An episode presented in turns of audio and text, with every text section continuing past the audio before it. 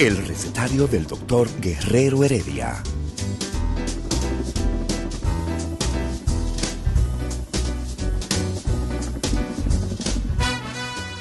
Una respuesta para cada pregunta.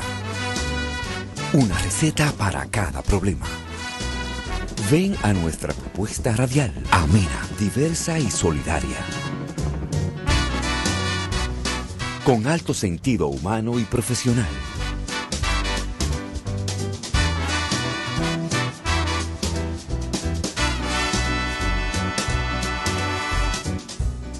Buenos días. Bienvenidos al recetario del doctor Guerrero Heredia.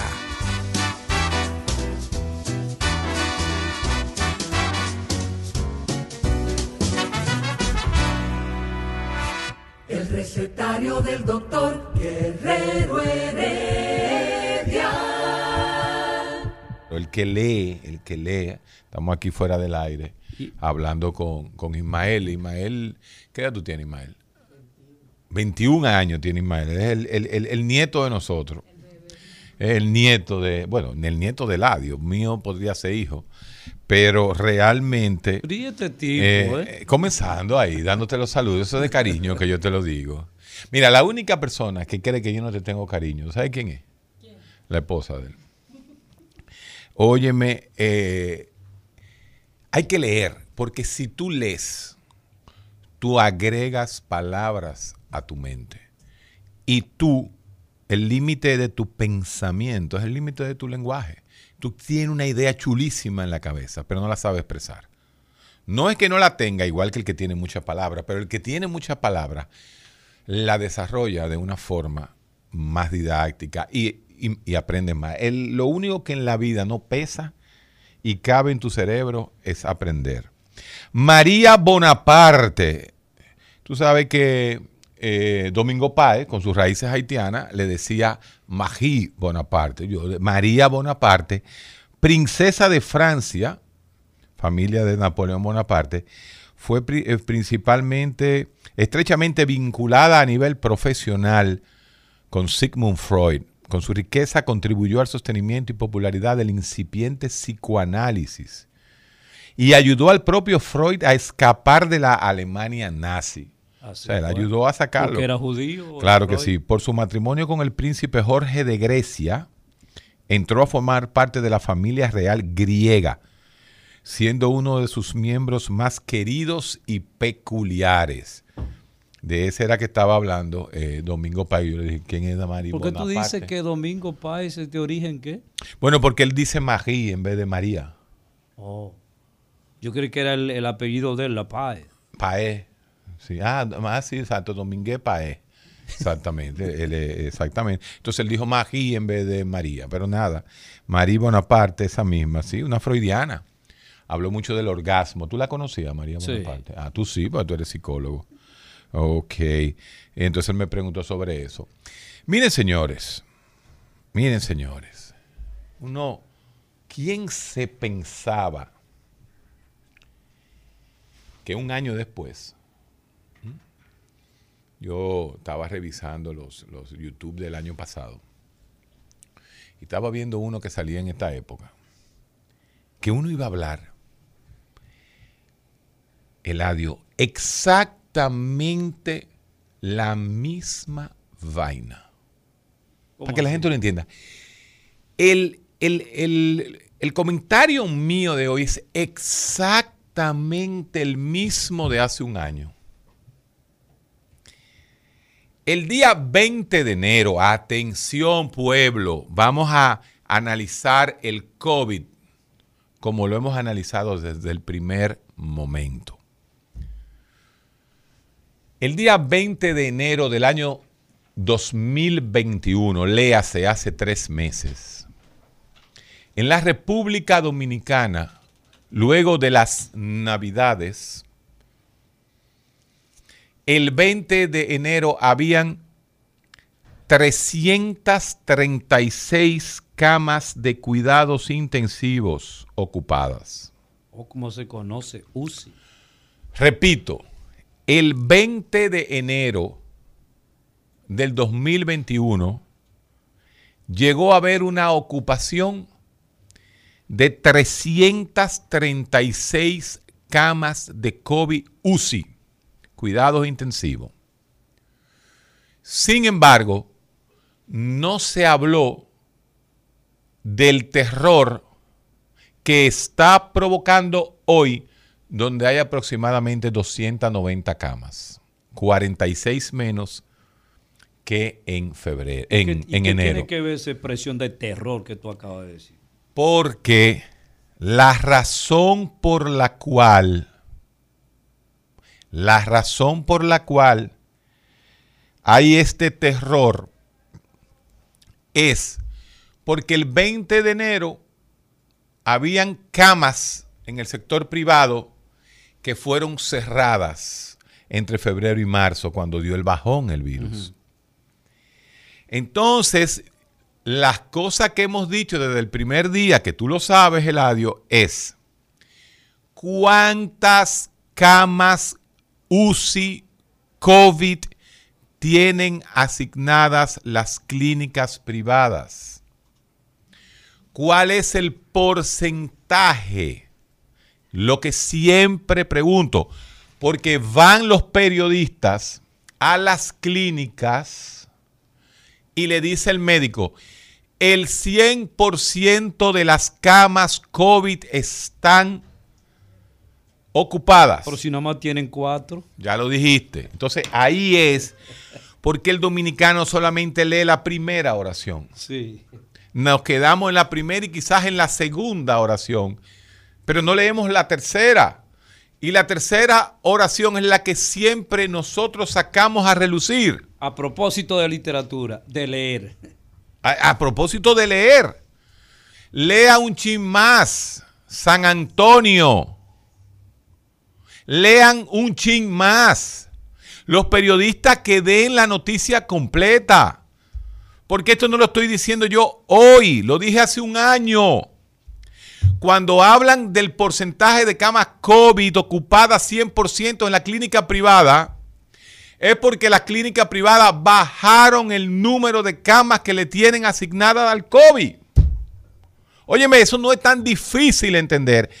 Entonces, que no se cree este discurso de terror. Los médicos de una vez, hay un colapso del COVID. No, no hay un colapso.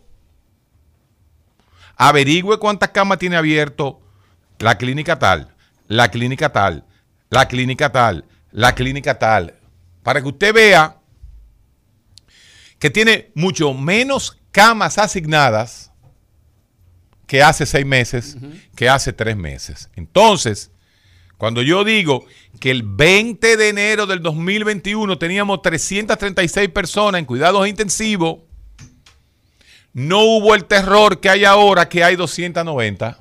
¿Hoy por qué? Por eso que acabo de decir.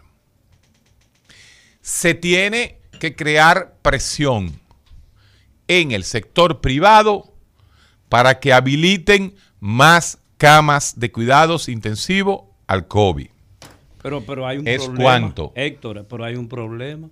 Ayer, en la inauguración de dos cabinas del hospital, la ciudad de la salud sanitaria, el presidente dijo que hay un rebrote. ¿Cómo se interpreta eso?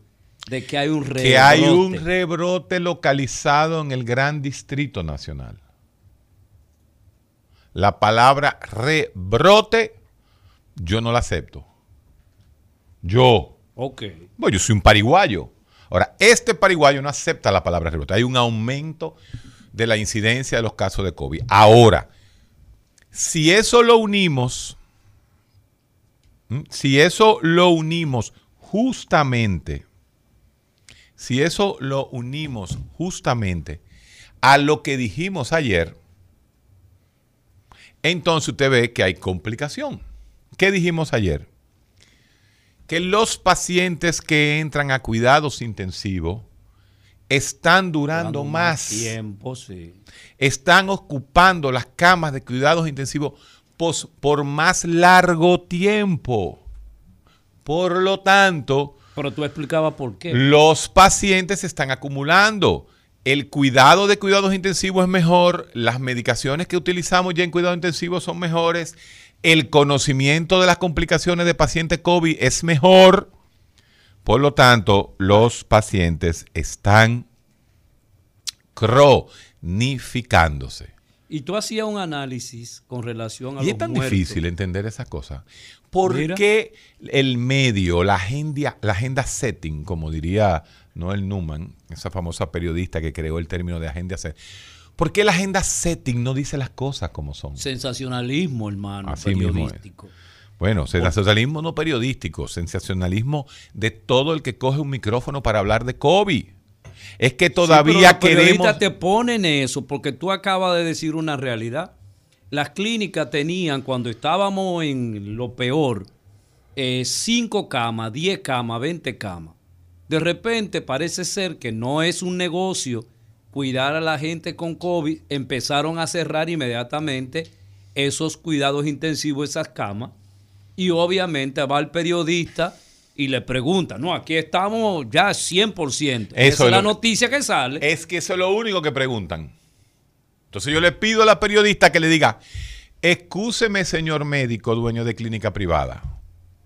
Usted dice que hay una saturación del COVID, sí. De las 100 camas que tiene la clínica Juaniquita, Ajá. ¿cuántas camas usted tiene para COVID, señor dueño médico de clínica privada? ¿Cuánto tenía y cuánto tiene Bueno, eh, para COVID eh, estamos llenos.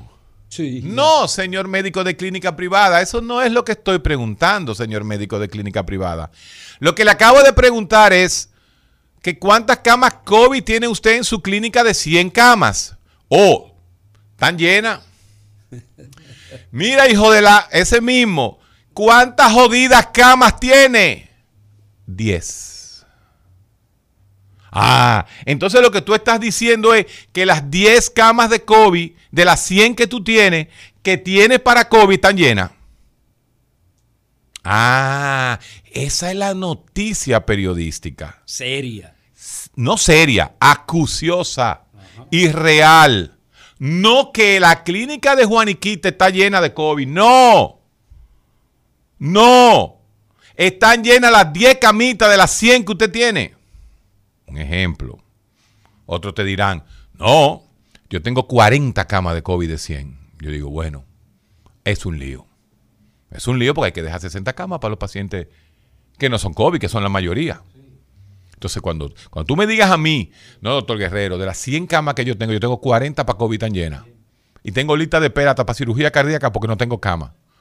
Entonces yo digo, la cosa está, está dura. Porque la cosa está dura. Pero la cosa está dura, pero la cosa no está colapsada, como se quiere decir. Que las clínicas privadas están saturadas, que no hay cama. Y cuando comienzan a dar ese famoso tour que dan los pacientes desesperados por buscar una cama y llegan a la clínica Juaniquita, le dicen, nosotros estamos llenos. De nuevo, de nuevo, por el poder de Jesucristo, entiéndanlo. Están llenas las 10 camas de las 100 que él tiene para COVID. Entonces, doctor Mario Andrés Lama, que es el único que yo le puedo pedir porque es el único que conozco. No, tú le vas a pedir a quien viene en camino también. ¿Quién viene en camino? No te preocupes. Lo Tú me a traes tener una aquí. sorpresa hoy. Te vamos a dar una sorpresa. Oh. Eh, ¿Quién? eh, yo tengo un interrogante. ¿Quiénes son las personas que están en UCI? Si son personas que ya sea... Ese otro punto. Ese otro punto. Eh, ese es otro punto de quiénes son los que están en UCI o si las, los pacientes infectados sean, son los que están graves. Ese es otro punto que se puede sacar muy fácilmente, pero ese es otro punto que no se quiere manejar. Pero al final lo que queremos saber es, doctor Mario Lama, cuando usted le va a pedir a las clínicas privadas del país que habiliten más camas para COVID, ¿es cuánto? Isidro. El recetario del doctor Guerrero Heredia. El rumbo de la mañana. Noticias de actualidad con informaciones de los principales hechos y acontecimientos políticos, sociales y económicos. Cambia el rumbo desde temprano y acompáñanos en El rumbo de la mañana. De lunes a viernes de 6 a 11 de la mañana por Rumba 98.5 FM y Premium 101.1 FM.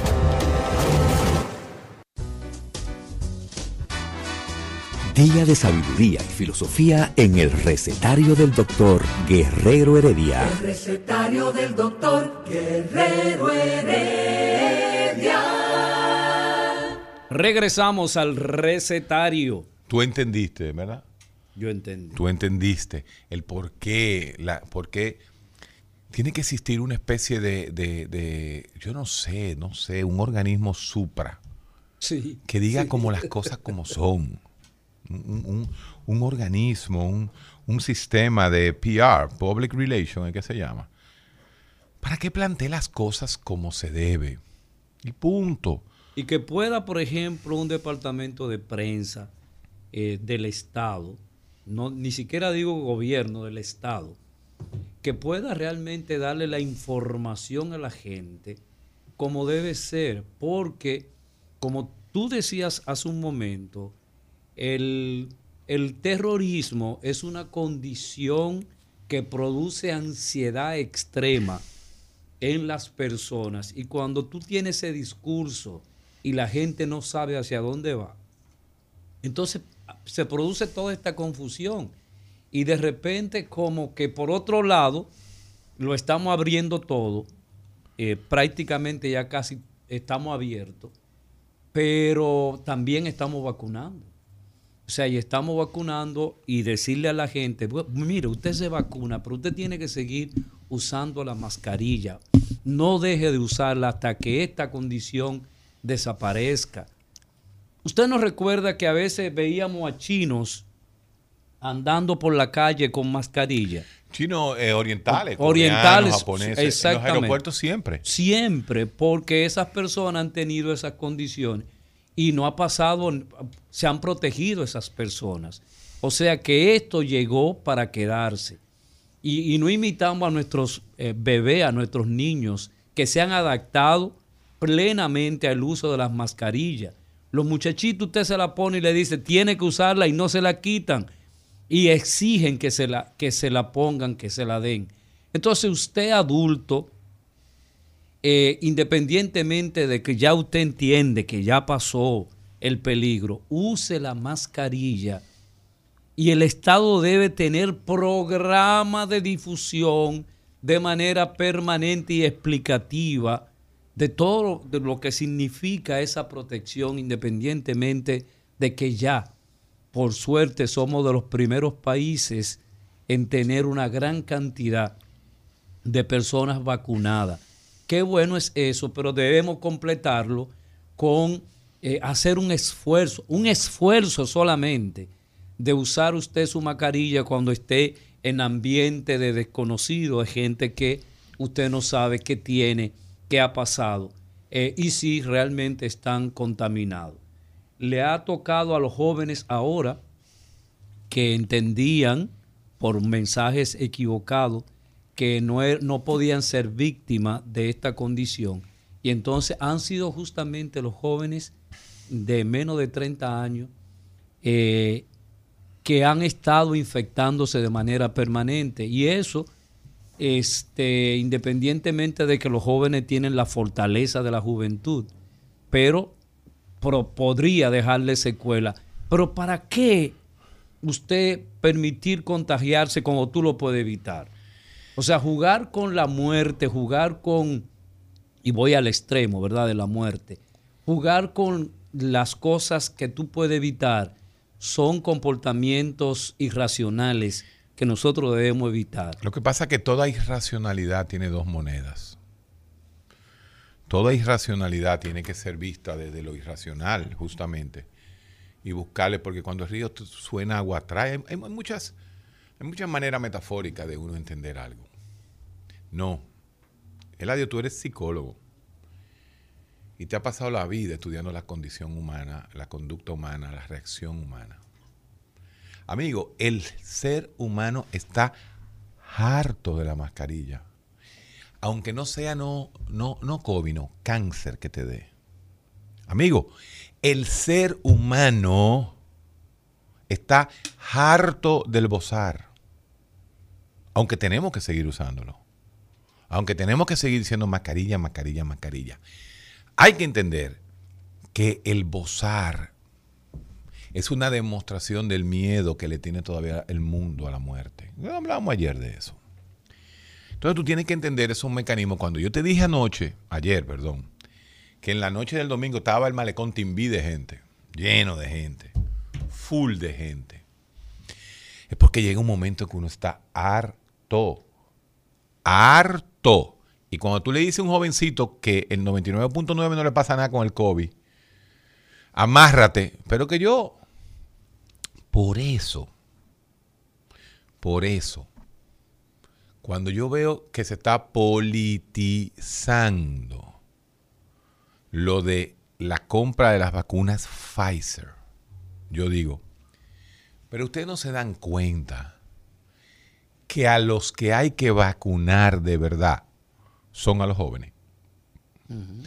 Pero ustedes no se están dando cuenta, politicuchos, los mismos politicuchos de las tres causales. Coño, que viven en la caverna todavía. No, no, no, no, Esto no tiene madre. Que lo que se necesita vacunar y la Pfizer ya se aceptó como la vacuna oficial para la gente entre 17 y 18, eh, entre 12 y 18 años.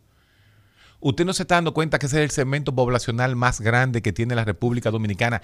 Y esos son los que pegan el fuñío COVID. Al abuelo, al tío. a- Entonces, cuando se vacune ese segmento con la Pfizer, entonces usted puede hablar de vacunación, eh, de inmunidad en rebaño. Y usted puede hablar de que el país está más seguro. Así es. O es que no nos estamos dando cuenta, no, pero lo que hay que estar es haciendo bulto en los medios, pidiendo explicación que de dónde van a salir los 120 millones de dólares para eso. ¿O No, usted esto- se cree no que este gobierno madre. que no tiene un chele? Que lo dejaron sin un chele. Bueno, pero vamos a decir que no tiene un chele, para no tener el sesgo nosotros del sesgo político. Que no tiene un chele. Que yo no tengo compromiso político, yo lo puedo decir eso. Tú no tienes un Yo no. Tú no tienes Yo no del soy ni del PRD, ni del PRM, ni del Partido Reformista, ni del nadie. ¿Y Yo, yo? no tengo compromiso con nadie. ¿Y yo? Eso lo dirás tú. Y yo. Yo no sé. Pero dime, ayúdame un ching ahí. Ayúdame. yo no sé. Tú me has visto a mí, ¿no? tú no sabes. El Che. No, el Che tiene sus luces y sus sombras. No te metes en ese No me voy a meter. Sí, tú ves, ya me- no- no- Sí. Entonces, hasta que no entendamos eso, nosotros tenemos una situación difícil. Totalmente. diferente. Porque hay desinformación por un lado, Intereses. nadie eh, dice las cosas como son. En salud pública.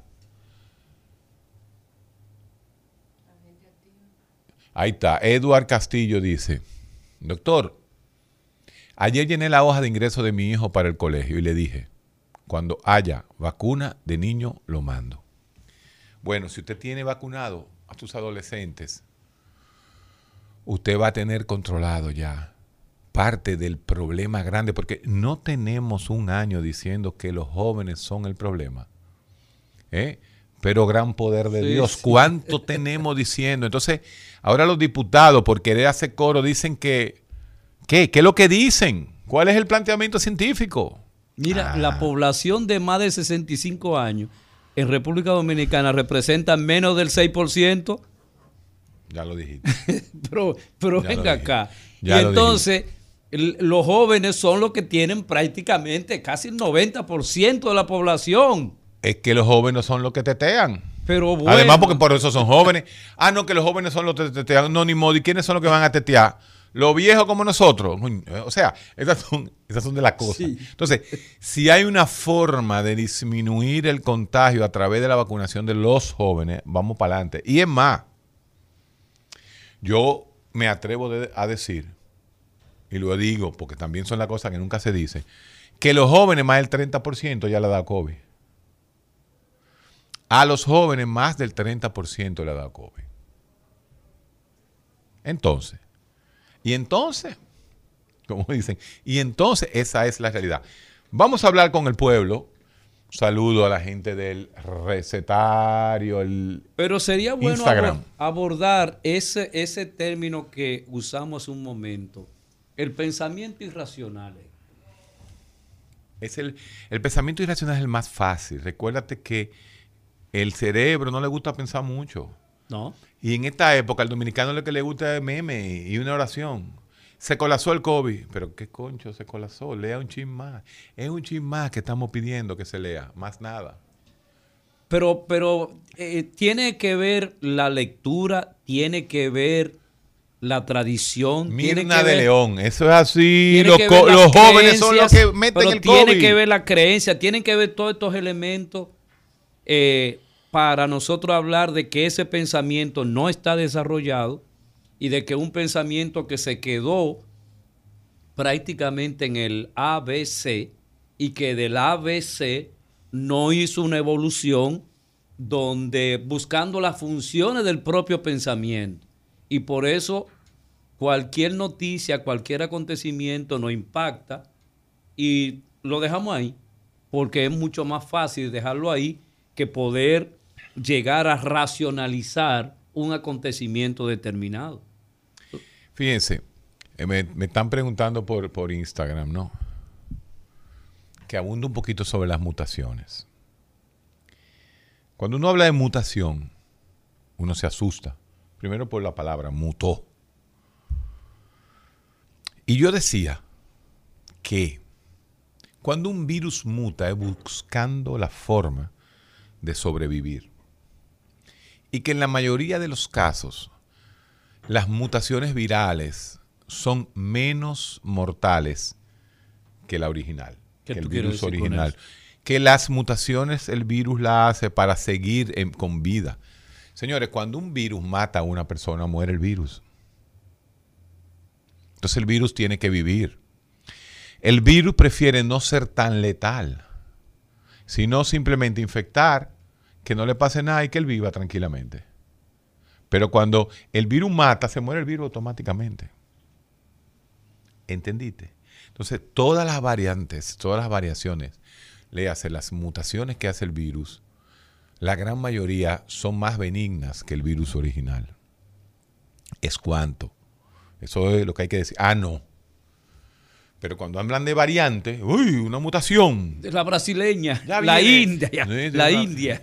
Exactamente, como, como la cepa, ¿entiendes? Pero realmente eso es, eh, eso es así. Darío eh, Daris, Daris, Daris Torres. Buenos días, doctor Héctor Guerrero Heredia. Eso siempre lo digo. Si a los jóvenes se vacunan, ya estamos bien de la pandemia, claro. El, el joven es el problema. Vamos con el pueblo. Eladio, tú deberías sentarte por aquí. O no, mandar el teléfono para allá. Vamos con una pausa. El recetario del doctor Guerrero Heredia. Día de sabiduría y filosofía en el recetario del doctor Guerrero Heredia. El recetario del doctor Guerrero Heredia. Continuamos en el recetario del doctor Guerrero Heredia. Justamente llegó el invitado sorpresa, que no es sorpresa porque él es parte del recetario. Y no es el diputado de Neiva. De Bauruco. No, papá, es el senador de la Romana. Así. es. Ah. Pero él. Fiel con nosotros siempre. cuando, eh, eh, cuando él se pone, como decía él, el médico de los pies, el doctor Iván Silva, cuando él llega a cabina, se convierte en otro más del recetario, como lo ha sido durante los últimos 14 años, junto a nosotros, hablando de ciencia, y él que es el médico de los pies. Y ahora, no solamente se ha convertido en el médico de los pies, sino que nos está haciendo un hoyo a nosotros. ¿Cómo así? Ay, Eladio, si tú supieras. Ay, ¿qué es lo que.? Pero eh, eh, tú me estás preocupando. Eladio, este hombre ¿Qué ha pasado? se ha abanderado ¿De qué? de la lucha contra las ARS para que Oh, ayuden a los oh. médicos. Porque resulta que el senador es médico. Y él es más médico que senador. A mí que eso no me lo despinte nadie. Él Iván es más médico que Mira, Iván primero es médico, después PRMista y después senador. Digo, primero papá, pero médico. Abuelo. médico es por sobre todas las cosas. Entonces este hombre se ha cogido el tema con todo el derecho, con toda razón, y qué bueno que estamos cogiendo ese tema por los cuernos. Pero tú, Vero, estamos listos y servidos. ¿Cómo, así? Ni un anuncito. No tenemos ni un anuncito de una RS. El programa de salud más importante, ni uno. Ni mucho del, menos, ni del Senado. Mucho menos de salud pública, no, del Senado no, no, me interesa. Salud pública, ni de salud pública. Estamos listos y servidos. Estamos listos. Me van a seguir llegando la, Los las facturas en rojo. Así mismo es. Doctor Iván Silva, bienvenido a su programa. Los martes, usted me prometió que por lo menos una vez al mes, y lo está haciendo, usted va a venir al recetario. Los martes eran de él, ¿eh? Yo tengo, que admitir que ustedes me hacen una falta increíble. Bueno, manito, porque la este, compañía, este porque en el Senado no te debe hacer falta nadie. Sí, no, en el Senado no. Está ustedes, coño. Ustedes me, hacen muchísima falta, este programa, el conversar con la gente. Esta es tu esencia. Pero déjelo hablar, señor. Hablar de los pies, hablar de, de tantas cosas que que, me, gustaba, me gustaba hacerlo. Eh, todos eso, esos 14 años que tú hablas, Héctor, marcaron eh, una, una, huella eh, muy profunda en mí. Una marca. Esa, huella fue... Tú tienes una marca país. La marca país, que es el médico de los pies. Así es, hermano. Mira, hoy, hoy no vengo a hablar como el médico de los pies. Hoy quiero hablar pues de ese tema que tú mencionabas, el tema y esta lucha eh, que llevamos junto al Colegio Médico eh, Dominicano. Eh, nosotros hicimos, la última vez hicimos una intervención aquí en el recetario desde la Tiradentes. Nosotros veníamos caminando en la Tiradentes a las, a las once y media de la mañana junto al Colegio Médico Dominicano y junto a 60, 60 asociaciones de especialistas dominicanas. Y la verdad es que eh, fue una experiencia increíble. Hicimos dos paradas. Hicimos una parada frente a este edificio muy lujoso que se encuentra aquí cerca, en donde está la oficina de la DARS.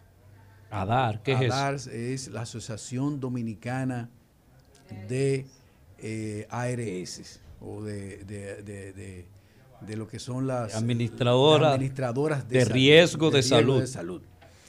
Ahí hicimos una parada y nos pronunciamos. Nos pronunciamos y dijimos algunas verdades. Por ejemplo, te voy a mencionar algunas verdades que dijimos ahí.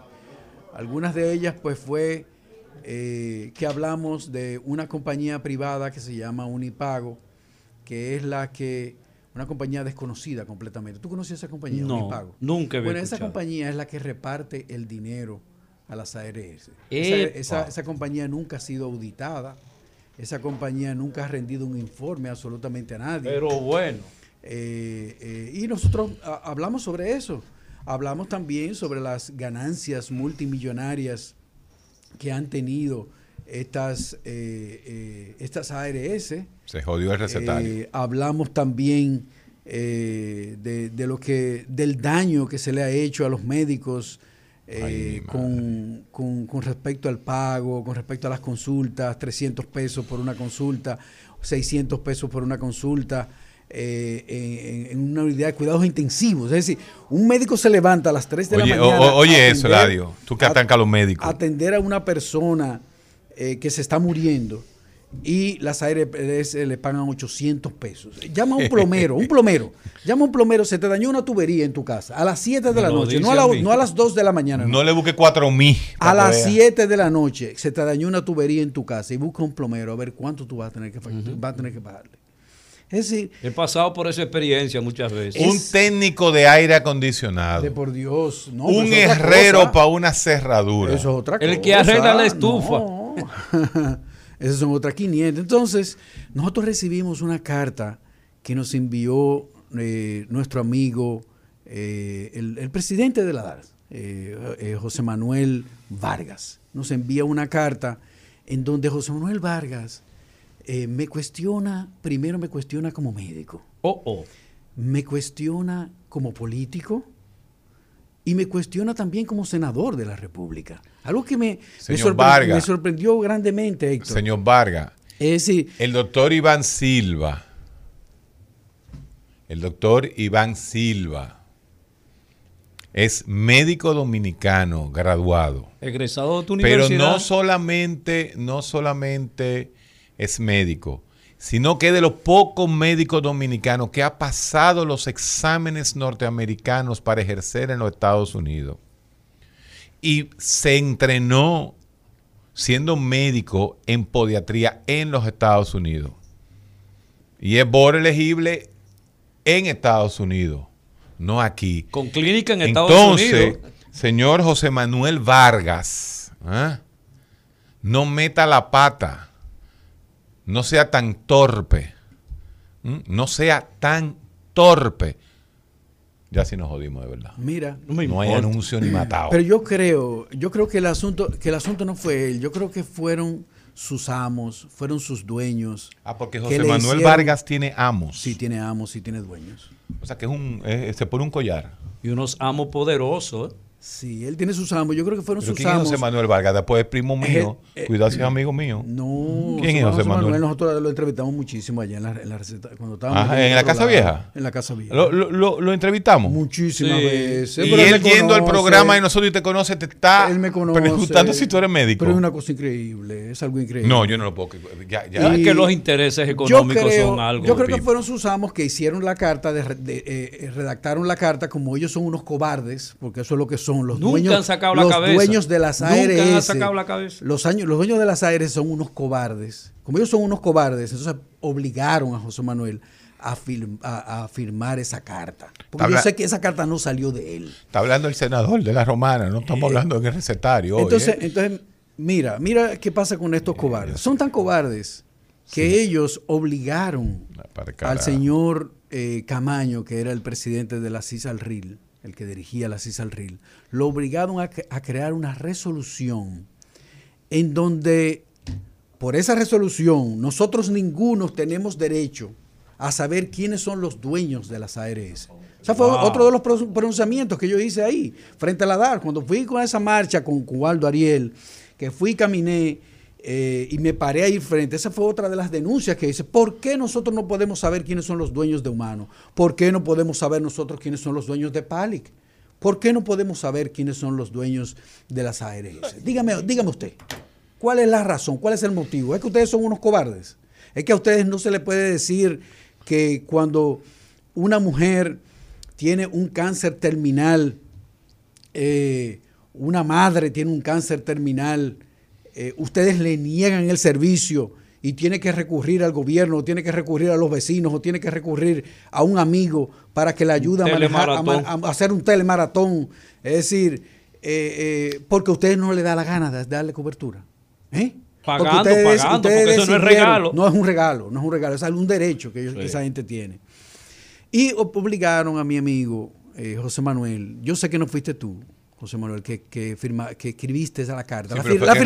rebuznó, él fue que rebuznó. La firmaste. Él no fue que lo expresó. No, la firmó. él Ah, la firmó. Él fue que la firmó, pero no fue que él la hizo. No, él no la hizo. Yo sé que fueron sus amos, fueron sus dueños. Oye, pero tú que tienes buenos carta, sentimientos. Esa carta, esa carta tan dura, es decir, tan, tan injusta eh, hacia un senador de la República, una persona que tiene todo el derecho de marchar con su gremio.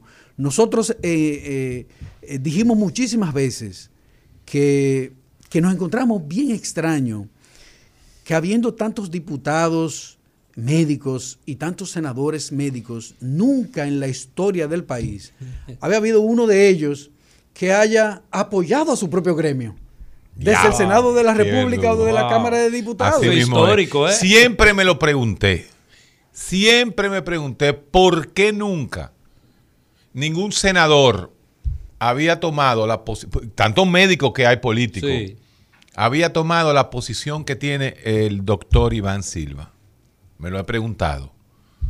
Aprovecha Mira, eh, estos tres años, pues tú no vuelvas a ser dipu- senador. mira, porque tú acabas de meterte con los intereses más grandes del país. El recetario no le queda más de dos meses posiblemente, pues si seguimos saliendo de rojo estamos listos y servidos. Ya la ARS no se le va a ocurrir poner un anuncito aquí. Que, es más, yo me voy hoy del programa. Doctor, siga usted. Sigue, sigue, sigue, sigue. Iván. Vamos a dejar este cobarde. Entonces, eh, otro punto que también nosotros eh, tratamos y que la verdad es que hemos escuchado montones de anécdotas, de historias eh, muy conmovedoras, y es de médicos especialistas, se gradúan. Tú sabes lo difícil, ahora mismo, lo difícil que tú entrar a una residencia médica en la República Dominicana. Pasar un examen que lo pasa muy poca gente. Entrar a la residencia, terminar la residencia aquí en este país. Pagan Y 800 cuando tú pesos. sales, y tú sales con todos tus papeles, sales graduado como tú quieras, puede ser con laude, puede ser eh, eh, eh, eh, no- normalmente graduado, puede ser con baja calificación, como tú quieras. Y tú llevas todos tus documentos a una ARS y se te niega el código. Tú tienes que vivir del código sombrilla. a mí me da, a mí, Los a mí. psiquiatras no tienen. No, no, no, no, no. Hay no algunos. Los podiatras tampoco. A No mí. lo a nosotros. A mí me llegan los pacientes y me dicen, doctor, eh, usted no, no es médico. ¿Cómo así? No, porque la ARS mía no me cubre porque usted no tiene el código de ellos. O sea, los 17 años de estudio que yo tengo no valen nada. Lo que vale es el jodido numerito que me asigna una ARS. No cubre la salud mental. No cubre la salud mental. Ellos tienen, no. Ellos algunos tienen, tienen. hay Algunos. sí. Eso es una realidad. ¿Tú sabes, tú sabes para qué sucede con esos médicos, señores. Lo más triste, lo que sucede con esos médicos es que cogen un avión, se van para Nueva York y se montan en un taxi a taxear. Óigame, óigame, cómo, óigame, óigame hasta, dónde, hasta dónde ha llegado este asunto. Este asunto ha trascendido en la clase médica que está cogiendo a nuestros especialistas médicos, los está cogiendo y los está mandando para los Estados Unidos a taxear, ¿eh? a, a- a- trabajar de obreros para los Estados Unidos. PA. ¿Por qué? Physician Porque, porque lo que logran. Porque estos señores, estos señores, medalaganariamente, Los ellos entregan o no entregan códigos a nuestros especialistas y a nuestros médicos. Entonces, ¿ustedes creen que nosotros no podemos quedar callados ante una atrocidad como esta? ¿Ustedes creen, donde quiera que nosotros rebuscamos, donde quiera que nosotros miramos, lo que encontramos es pus en este manejo de estas ARS eh, en los últimos 10 años? Pero El recetario del doctor Guerrero Heredia.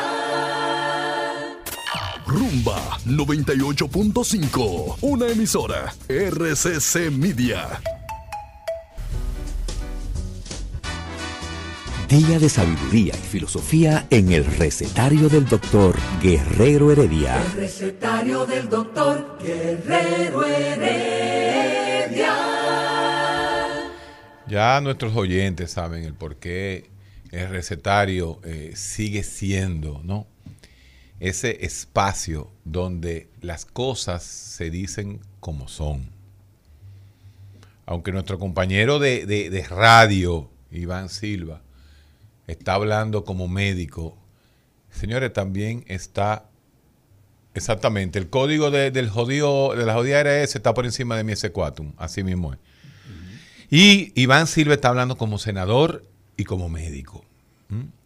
Y qué pena cuando uno escucha decir que es en el 2021, después que han pasado cuchumil médicos en la Cámara de Diputados, en la Cámara del Senado, y es ahora donde un senador está planteándose esta situación. Eh, ojalá, miren, nosotros vamos a tirar esto por las redes, pero ustedes van a ver que, que, se, que se bloquea poco a poco. Tú, oye, Eladio, tú que, que siempre prives revolucionario, tú vas a ver, ¿Cómo que privo en revolucionario? perdón, usted Yo soy gran- auténtico, señor. auténtico. Bueno, sí, por eso estás sentado ahí y estás escuchando lo que está diciendo un auténtico senador. Ey, te quedó bien esa.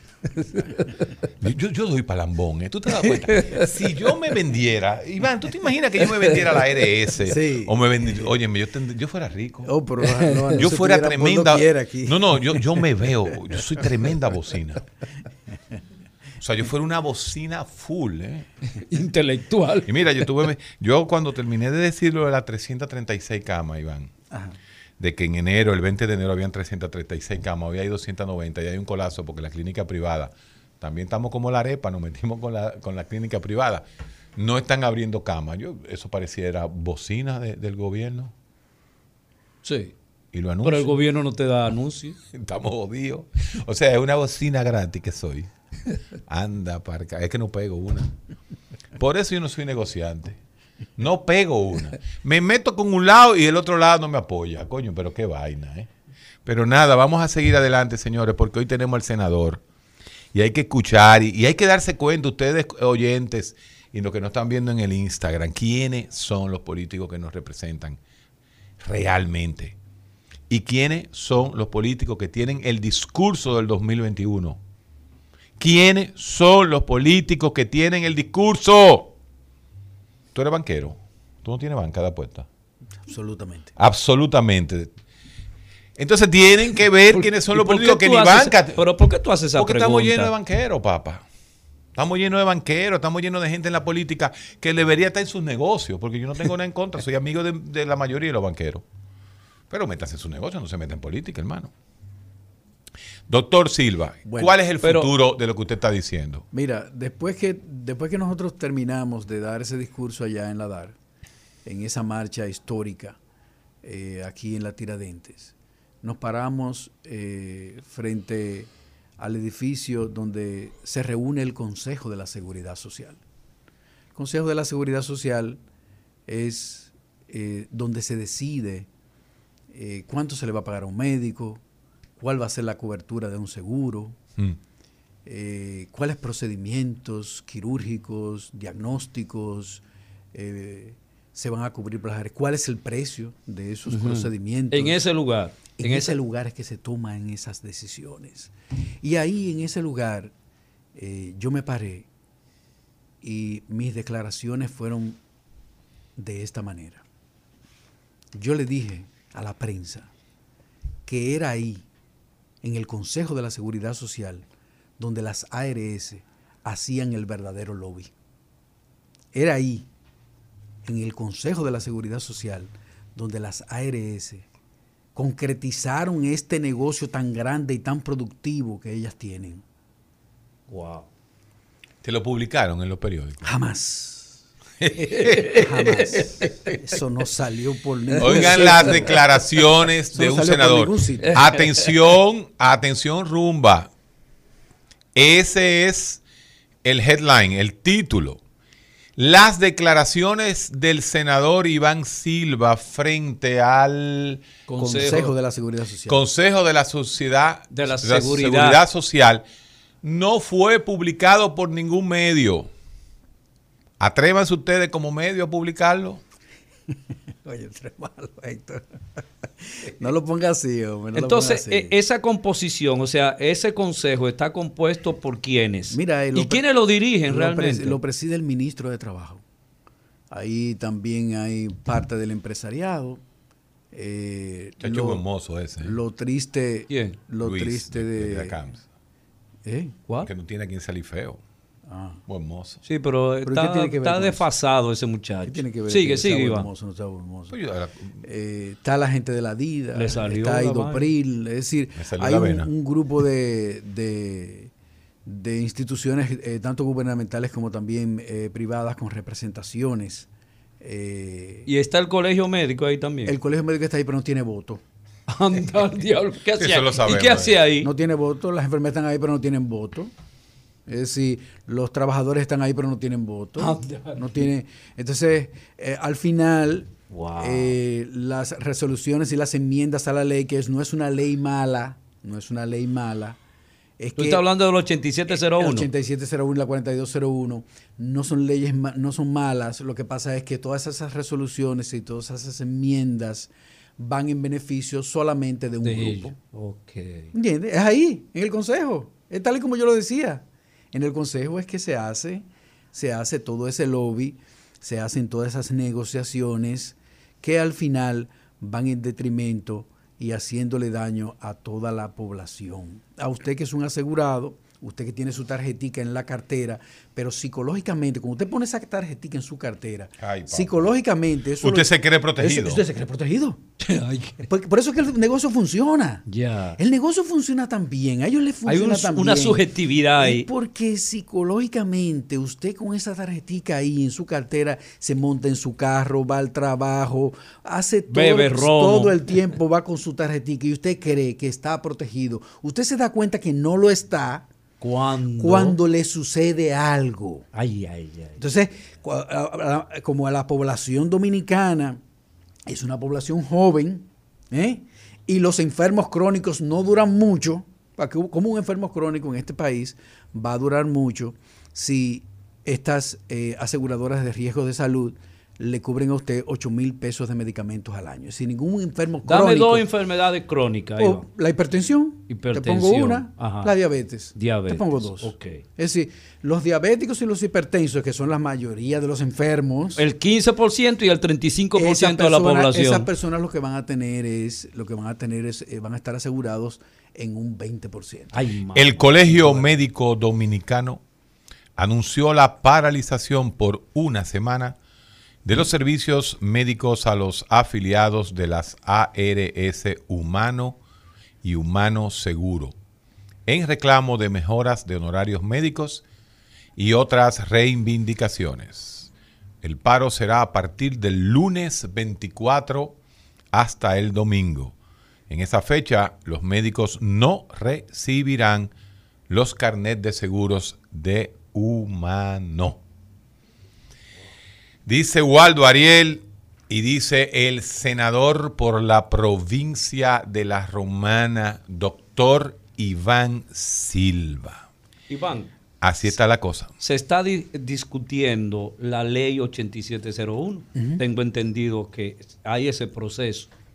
¿Qué se espera de, de esa discusión con relación a las eh, a estas compañías administradoras de riesgo de salud que no invierten absolutamente nada y que se lo llevan todo? Mira, el próximo jueves estaremos en San Pedro de Macorís. Se creó una comisión eh, bicameral eh, para la, la modificación integral de la ley de seguridad social. Y el, hace 15 días en Santiago se, se hizo la primera vista pública. En esa vista pública, yo, después que hubieron seis exposiciones muy brillantes, tanto de médicos como también de empresarios, yo me levanté y pedí la palabra para hacer una pregunta. Quería que me aclararan algunas cosas que esos expositores ha- habían hecho. Y el presidente de la comisión me lo prohibió. Epa. Es decir, no me permitió hacer una pregunta. ¿Y quién es esa persona? Eh, ¿Lo puedes es- mira, es un médico, déjame decirte que es un médico, es urólogo, pero ahora mismo no recuerdo el nombre. Eh, me dio mucha pena porque estaba también ahí el presidente del Senado y estaba el presidente de la Cámara de Diputados, Wow. estaba ahí. Es decir, me dio, me dio pena, vergüenza ajena que, que haya sucedido una cosa como esa. Eh, y hice el martes pasado, hice una ponencia en el Senado pidiéndole humildemente al Senado de la República y a la Comisión Bicameral que para este próximo jueves que vamos a San Pedro de Macorís, si hay alguna exposición de alguna persona o institución o grupo que yo tenga una duda, que por favor se me permita hacer uso de la palabra. Se te ha coartado el uso de tu Se me palabra censuró. Como senador de la República. Así es, así es. ¿Qué En una vista pública, Héctor. Wow. En una vista pública en Santiago. Se me hizo eso. En una vista pública de Santiago, el senador, un senador de la República, eso, de Dictatorial, eso completamente. de dictadura. Completamente. Parece que los amos también puede ser que estén ahí en la comisión, digo yo. Ah. Puede ser que los amos hayan metido la cuchareta también ahí en la comisión. En la comisión bicameral. Porque ¿cómo es del- posible? El sombrerú. Óyeme, el arma que tiene un congresista. el, el- el maletín, el maletín, El todavía hay maletín, el maletín. El hombre del maletín, maletín. existe. Eh, eh, la, la única arma que tiene un congresista es la palabra, señores. Es, es el diálogo, es el discurso. Sí. Es decir, ¿cómo usted le va a negar a un senador de la República que utilice la palabra para aclarar sus ideas, porque Ajá. una vista pública es para eso, para Sí. usted aclarar sus ideas. Pero lo triste de esto es que ni en la página del Senado, ni en la página de la Cámara de Diputados, esa vista pública, porque yo me retiré, si cuando se me negó, se me negó utilizar la palabra, yo me retiro de la comisión. Y después reviso la página de- de- del Senado y la página de la Cámara de Diputados a ver si veo las otras exposiciones, porque la, la- la vista pública continuó. Y a ver si veo las otras exposiciones y no se publicó tampoco. Wow. Una vista pública de O una sea ley que tan hay importante como manipulación para que eso no, esa. sea yo no aprobado. sé, no sé, eso lo dijiste. tú. Eso lo estoy diciendo sí, yo. eso tú responsablemente. Sí. no sé. Sí, si- sí, no deje que engancho, no deje que engancho. Y nosotros estamos ahora mismo, me dice Betania que mandó unas, unas cartas de anuncio. Ya, ya, ya, bajen. Vamos a hablar de. Vamos a hablar de. de- Y este ablandamiento de tuyo y este tipo, pero ven acá. Doctor, vamos a hablar de, de uña, uña enterrada, ese tipo de cosas. Ah, espérate. Uy, ya yo sé cómo salir de esto. Ya yo sé. Ponme el divo, huye. Ponme el divo. El recetario del doctor Guerrero Heredia.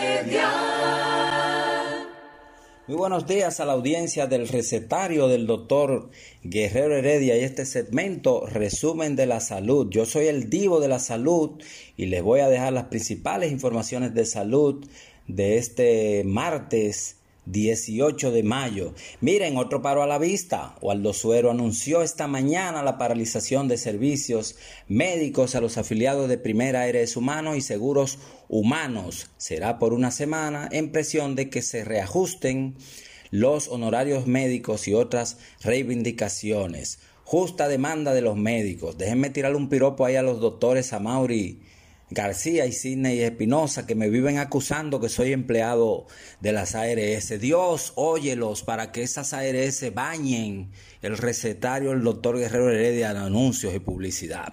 En otra información, el nutriólogo clínico Juan Carlos Julián aseguró que las terapias en pacientes con COVID-19 deben ser complementadas con alimentación que incluya vitaminas C, D, zinc y tiamina. Lean esto también que sigue a continuación. Oigan esto, los geles de mano están causando diarreas, fiebres y otros males de salud. ¿Por qué? Porque la gente los usa como sustitutos de lavado de manos, de manos y no es lo mismo ni es igual, pues no eliminan algunos virus. Esto lo dice la presidenta de la Sociedad Dominicana de Gastroenterología, la doctora Malene Pérez y los pacientes eh, que han recibido terapia con oxígeno y experimentan fiebre, los pacientes de COVID, muestran un nivel reducido de materia gris en el cerebro, asegura una investigación de la Universidad Estatal de Georgia y el Instituto de Tecnología de Georgia de Estados Unidos. Ay, mi madre, menos materia gris, bruto y bruto a la vista. Y finalmente tenemos que se conformó el grupo de investigaciones del Caribe y Centroamérica para la microbiota y prebióticos, cuyo objetivo es incentivar el interés científico y la investigación en esos temas. Esas son las informaciones frescas que le tenemos a la audiencia del recetario del doctor Guerrero Heredia. Eh, las pueden ampliar en resumendesalud.net, también en el recetario, mantengan la sintonía y síganme en las redes, el divo de la salud. Nada, un abrazo. Día de sabiduría y filosofía en el recetario del doctor Guerrero Heredia. El recetario del doctor Guerrero Heredia.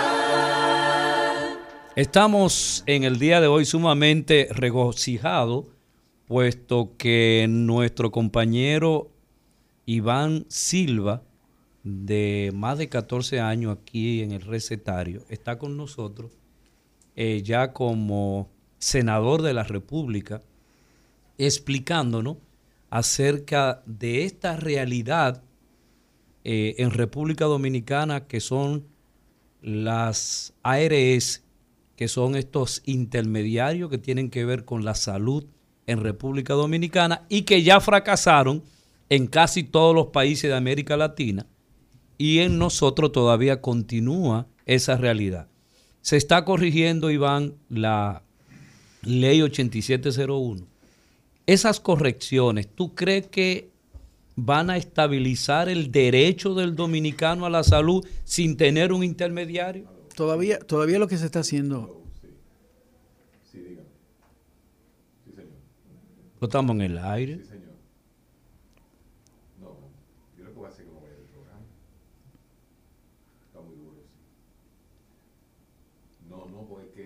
Yo no sé si son algunas las. Yo no estaba en el aire. Tú estás en el aire. Yo pensé que era no. Estoy en el aire. Si tú estás en el aire, yo le acabo no de hacer una todas. pregunta. Ah, no, ok. Eh, no sé si son todas las ARS. Hay algunas que son excepcionales. Sí, ellos pueden pautar con nosotros. No creo que sean todas. Ah, que él dijo todas. Yo me voy, está bien. Me voy del programa. Bye. Continúe, doctor Silva. Eh, eh, mira, eh, la verdad es que eh, no, no- ahora mismo no se está haciendo, no se está haciendo ninguna modificación. Lo que estamos haciendo es recogiendo todos los insumos. Estamos empapándonos eh, qué quieren los diferentes grupos, tanto los empresarios, qué quieren los trabajadores, qué quieren, porque esos son los, esos son los protagonistas de esta historia. ¿eh? Es el trabajador y el empleador. Los protagonistas de la historia. Son ellos- los que ellos son los que aportan, mantienen son- eso. son los que Esos son los que aportan, hacen el sí. aporte, señores. Entonces, es a ellos que nosotros tenemos que escuchar. ¿Tú ¿Sabes qué pasó en la vista pública de Santiago? Los trabajadores no participaron. Oh, oh. ¿Y por qué? No sé, no se les convocó a los trabajadores. Anda, ya. Es decir, lo- lo- los protagonistas no somos, no, no so- no somos los senadores, los diputados, ni, ni- son ellos. El trabajador, el empleador. Ellos son los que tienen el poder de crear. Ellos lo- son los que han creado el sistema. Ellos son los que pueden hacer este sistema una realidad. Los intermediarios, los que están, los que están eh, eh, haciendo las intermediaciones, la verdad es que el servicio que prestan es un servicio muy flaco, es un servicio muy triste. En el caso de las ARS, el, eh, nosotros tenemos aquí dos cosas. Va- eh, senador, vamos a pedirle Tenemos- a nuestro director que por favor Tenemos, continúe. tenemos, tenemos dos cosas eh, aquí con las ARS. Tenemos el paciente, tenemos el paciente que yo jamás en la vida me voy a atrever a llamarle cliente, como ellos le llaman. Eh, Tenemos el paciente y tenemos el médico. El intermediario es la ARS. No estaban ahí tampoco en esa vista pública los pacientes. Wow. Una representación de los pacientes. Pero sí se Vemos pudo decir representación que de los estuvieron en médicos. Santiago. Eh, eh, eh, vemos médicos, ¿eh? Pero no tenemos la representación del paciente, del protagonista, el verdadero protagonista, los protagonistas de la- en, en el sistema de, de- de aseguradoras de riesgo de salud son los médicos y los pacientes. Entonces, yo pedí también en esa, en esa eh, ponencia que hicimos en el Senado, le pedí también que la convocatoria sea más amplia y que nunca pueden faltar ninguno de esos De protagonistas. Cuando se vaya a hablar de las AFP, no puede faltar el empleador ni puede faltar el empleado. Y cuando se vaya a hablar de las ARS, no puede faltar el médico ni puede faltar tampoco el paciente.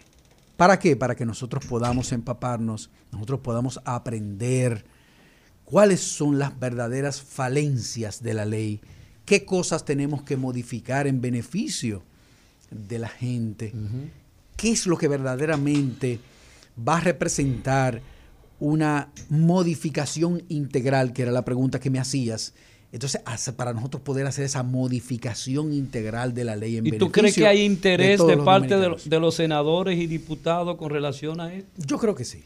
¿Tú crees Yo que creo sí? que sí, que hay, definitivamente hay un verdadero interés entre los colegas eh, senadores y los colegas diputados de que se haga, de que finalmente se haga una verdadera eh, reforma integral, eh, crear una ley que, te- que el espíritu de esa ley sea en beneficio, eh, en la parte de AFP, en beneficio del trabajador y en la parte de ARS que sea en beneficio de los médicos y de los pacientes. Es una revolución, eso que usted está planteando.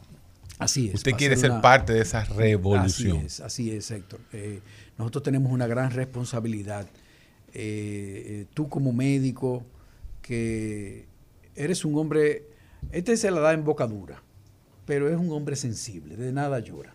Y yo lo he visto, lo he visto, lo he visto llorando, viendo muchas veces, o sea, este también, tú lo ves, que, que, que, que caro, que, que cobre, que yo, cuando eso es mentira también. Ayuda a muchísima gente. Yo. Y regala muchísima consulta. Hermano, hermano, no y diga eso por aquí. y que regala muchísimas cosas. Eso no es verdad. Ese, ese- No es verdad. el tipo es un blandengue al final. con toda su, su, su duele que grandote, con la barriga y la cosa. Pero la al final, al Ey, final- sin bullying tampoco, Eh, senador. eh, Deje el él- bullying él porque es un esa barriga. Usted es culpable muchas veces de esa barriga. Y- Tú y, y- Mario Lama son culpables de que yo tenga esta barriga invitándome a comer, aunque pague yo. Porque con lo que usted gana, usted se ha dejado de ganar una millonada por estar cogiendo un sueldito de senador. Y el otro, y, y- y el otro, y la gente se lo cree en serio. La última vez que nos juntamos fui yo que pagué. ¿En serio? Sí, tuvo que pagar esto porque Mario y yo estábamos, estamos en la quiebra. Dije que no podían pasar una tarjeta. Sí, no podía, no pasaban. ¿Y para qué usted es senador? Primero, primero lo intentó Mario. Y, y la pasaron como no, No, la- no devolvió, no la devolvió como tres veces mesero. y después entonces yo tímidamente saqué la mía, la devolvieron una vez. Una Héctor tuvo que pagar. Ay, Sí, ay, sí. ay. Vamos a escuchar a la gente. Hace mucho que tú no escuchas a la gente. Sí, a sí, tu sí. gente. Eh, a tu gente, a, llámenos al 809-682-9850. 809-682-9850 a nuestro senador Iván Silva. Y si usted está en una esquina del mundo, usted puede llamar al 1-833-380-0062. Buenas. Buenos días, saludos a todos. Hola. Doctor Silva, quiero felicitarlo por esa lucha que usted está encabezando.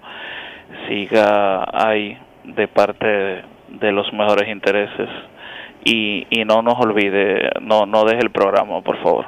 Gracias. Muchas gracias. sabe, Así ya va a lo ser. Es qué llamada, Así carajo. va a ser. Tengo ese gran Buenas. compromiso. Ey, buenas, buenas. Ey, se van a quedar con el tiempo del pueblo. El pueblo está en fila esperando que ustedes ya abran los teléfonos. Abra, ahí está, hable con el senador. Sí, no, y contigo y con Eladio también. Además de un saludo para los tres. No, no, no hable conmigo hoy, que estoy, estoy quebrado, hermano. Estoy quebrado. Hable, hable con el senador nada más. No va- me van a cerrar el eso, programa.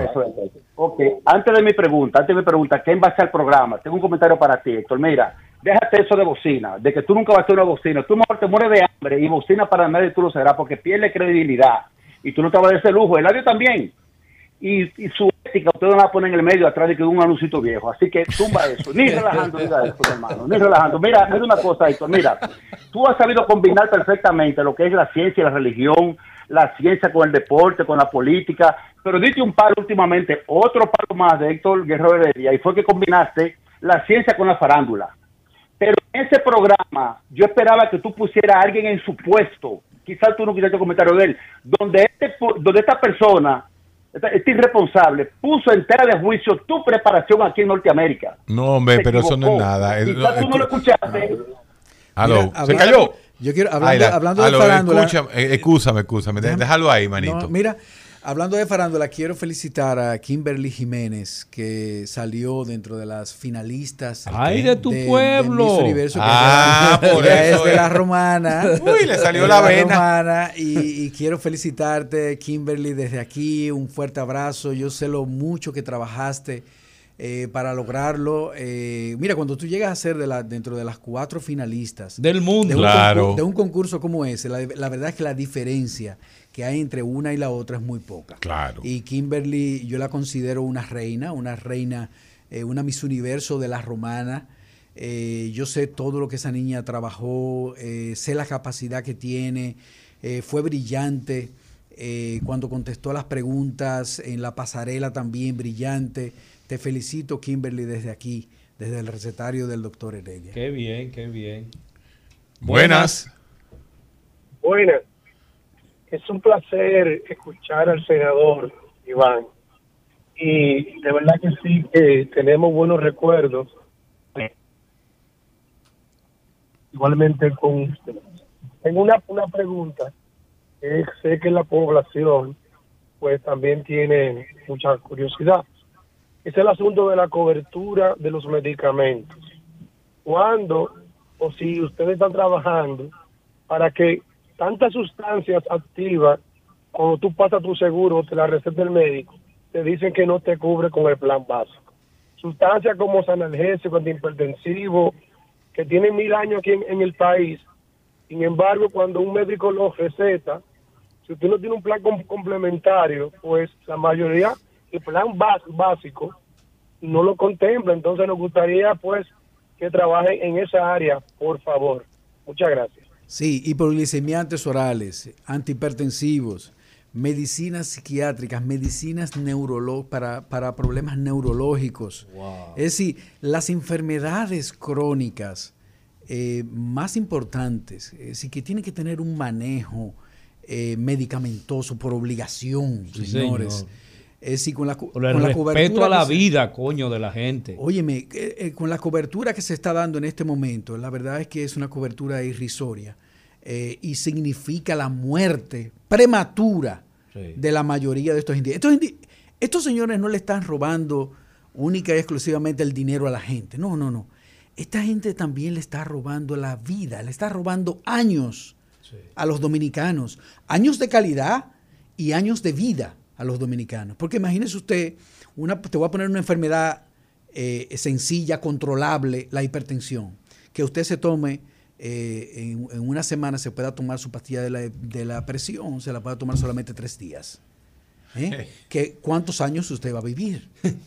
¿Eh? Que eso es lo que le pasa a la mayoría de, estas, de estos enfermos hipertensos y también de estos enfermos diabéticos. Wow. Buenas. Aló. Sí, le escuchamos. Dos preguntas, uno para el médico y otro para el senador. La primera, ¿cuál es el paso a seguir? Eh, o sea, desmontar la ARS, que el Estado asuma una ARS. ¿Cuál es el paso a seguir? ¿Cuál es la solución que se plantea el Colegio Médico y usted y el Senado? Y la segunda, para los pies, echarse Lysol, ¿eso ayuda con el mal olor de los mismos? Mira, son- ayúdenme con eso. Te voy a, te, te voy a ver primero como político. Eh, la, hace, hace, unos, eh, hace unos días estuvo por, frente a la comisión el Colegio Médico Dominicano. Y ellos hicieron una propuesta muy interesante que nosotros la estamos estudiando de eliminar completamente las ARS. pusieron agüita ahí. Gracias. Eh, eliminar completamente las ARS y eliminar completamente las AFP. Esto- estos intermediarios, eliminarlos completamente, que el Estado tome posesión del fondo de pensiones y que tome posesión también de la salud eh, con SENASA. Eh, se supone que, Sena- que todos los empleados del gobierno deberíamos tener el seguro de SENASA por ley, pero Sí. esa ley nunca se ha cumplido. Algo, La han violado. Algo, algo, algo increíble. Eh, pero que sí, que el, el gobierno tome, tome posesión de esto, que todos tengamos, eh, que nos garanticen una pensión digna y que nos garanticen un servicio de salud también digno a todos los dominicanos. Esa es la garantía que el gobierno tiene que darle por obligación a todos los ciudadanos. Y entonces, si usted quiere, si usted quiere eh, una si usted quiere tener un seguro médico que le cubra cirugía plástica y que le cubra 30 mil cosas, De las entonces usted de la los paga. internacionales de eso. Exacto, internacional o nacional también. Ajá. Usted quiere más cobertura, usted quiere cosas más finas, pues usted simple y sencillamente eh, usted eh, contrata una de esas eh, aseguradoras privadas, Sí. pero también usted tiene la del gobierno. Así es. Usted cotiza para el gobierno y usted cotiza entonces también para la privada. Lo puede hacer en la parte médica eh, y también lo puede hacer también en el fondo de pensiones. Porque, por, por ejemplo, ¿qué puede hacer el gobierno? El gobierno te puede garantizarle a cada dominicano, garantizarle entre 10 mil a 20 mil pesos mensuales de pensión. Si usted quiere más de 20 mil pesos mensuales de pensión, pues entonces usted contrata también, usted cotiza también por una aseguradora privada para que usted tenga más. Eh, por usted ejemplo, en Estados Unidos el toca más 401k. dinero. Claro, eso se hace en todas partes del mundo. Sí, señor. el único parte del mundo donde usted ve una cosa privada manejando algo que lo debe manejar el Estado Sí, es en este país. Sí, señor. Es en este país, muy triste. Y con respecto eh, a, lo los pies, se llama hiperhidrosis. eh, una, ¿Cómo se llama? La hiperhidrosis, eso es la sudoración excesiva. Ok. Eh, suda excesivamente, pero el sudor en realidad no produce mal olor. No. Lo que produce el mal olor son las bacterias. Entonces ahí nosotros le llamamos bromohidrosis. Ese es el olor, el mal olor en los pies. Y son las bacterias que lo producen. Los cicotes. Eh, eh, la gente le dice cicote, la gente le dice muchísimas cosas. Sí. Entonces, eh, la, mi recomendación para usted no es tanto que se coloque polvo, los polvos son malos para los pies. La ¿Ah, piel de los pies tiene que estar humectada. La piel de los pies no debe estar seca. Eh, Y los Oh. polvos tapan las glándulas de sudoración de, de- de los pies y producen una condición que se llama hiperkeratosis. No, no, espérate, espérate. Tú estás desbaratando algo que, que hasta polvo se vende para eso. ¿Y cómo es eso, Iván? Sí, no, no, no es recomendable porque los polvos son cristales pequeños. Ah. Son pequeños cristalitos.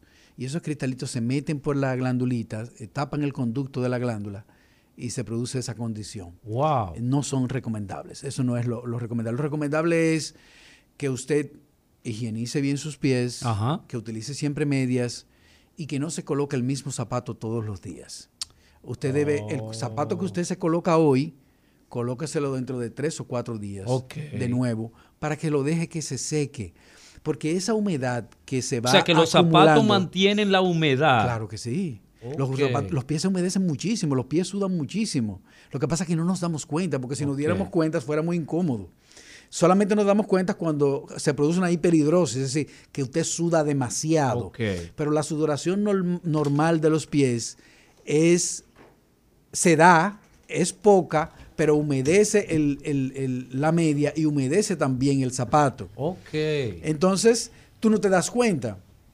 Al no darte cuenta, tú te vuelves, te colocas el zapato húmedo al otro día, vuelves, te lo pones al otro día también. Ahí eso se convierte en un caldo de bacterias y una de las bacterias que más, Una que, cloaca que más, que más prolifera en, eso- en esos ambientes es la pseudomonas aeruginosa.